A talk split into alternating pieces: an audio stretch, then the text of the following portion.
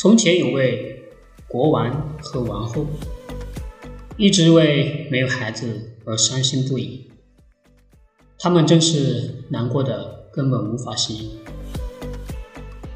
他们跑遍了世界所有的地方，又试过了所有的办法，可是始终没有结果。不过王后最后还是幸运的有了个女儿。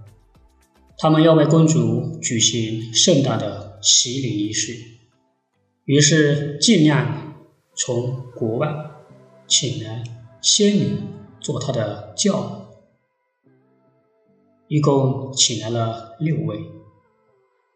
按照当地的习俗，他们每一位都要送公主一件礼物，这样公主将会变成完美无瑕。超乎想象。洗礼仪式结束后，所有在场的人一起回到了王宫。在那里，国王和王后专门为这些仙女准备了丰盛的晚宴。每一位仙女面前，托盘上的金盒子里都摆放着镶嵌的钻石、珠宝。还有纯净的勺、刀、叉等餐具。可是，当他们到桌前各自就位的时候，却发现一位年老的仙女走进了大厅。人们之所以没有邀请她，是因为她离开自己的城堡至少有五十年了。大家都以为她要么就是死掉了，要么就是被魔法控制了。国王命令为他拿来一个托盘，但却无法备齐和其他仙女一样的金盒子，因为他正好只给六位仙女定制了六个。老仙女觉得自己被怠慢了，于是嘴里念念有词。坐在她身边的一位年轻仙女听到她的埋怨。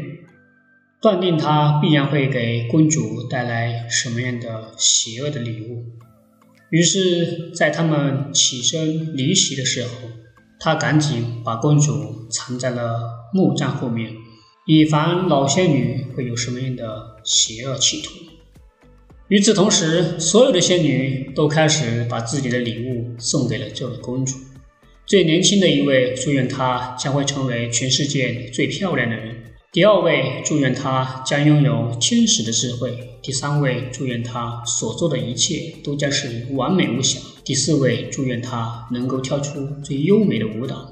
第五位祝愿他的歌声像夜莺一样的婉转动听。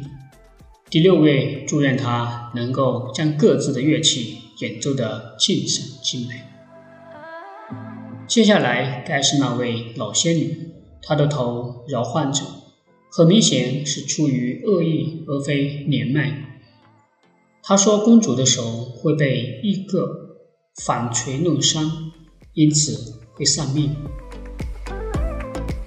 在这紧急的时刻，年轻的仙女从木架后面走了出来，大声说道：“国王和王后陛下，你们请放心，公主不会因为这个灾难而死去的，这是真的。”虽然我没有办法解除他的诅咒，公主也许会被一个反锤弄伤，不过她不会死去，她只会陷入长久的熟睡中，直到一位王子来唤醒她。国王为了避免这个不幸的事情发生，立刻宣布全国范围内不允许任何人使用或者。在家中藏有纺车和纺锤，否则将被处死。十五六年过去了，有一次，国王和王后外出到一个地方度假。一天，公主碰巧在王宫里跑上跑下的玩耍。当从一个房间逛到另一个房间的时候，她来到城堡顶上的小屋子里，那里有一位老婆婆。在用纺锤纺布。这位善良的老人似乎从来没有听说过国王的禁令。你在做什么呢？老婆婆？公主问道。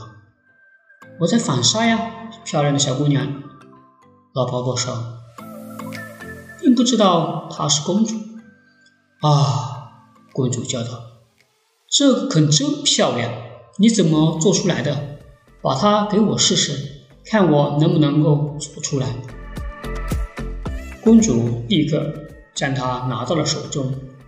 不知是手伸得太快的原因，还是拿着不方便，老仙女的诅咒果然灵验了，她的手弄伤了。她紧接着就昏睡了过去。善良的老婆婆真不知道该如何是好，大声呼叫救命！人们从四面八方涌来，他们用水泼在公主的脸上，为她解开带子，在她的手掌上拍打。用匈牙利的水涂在她的太阳穴上，都无法让她苏醒过来。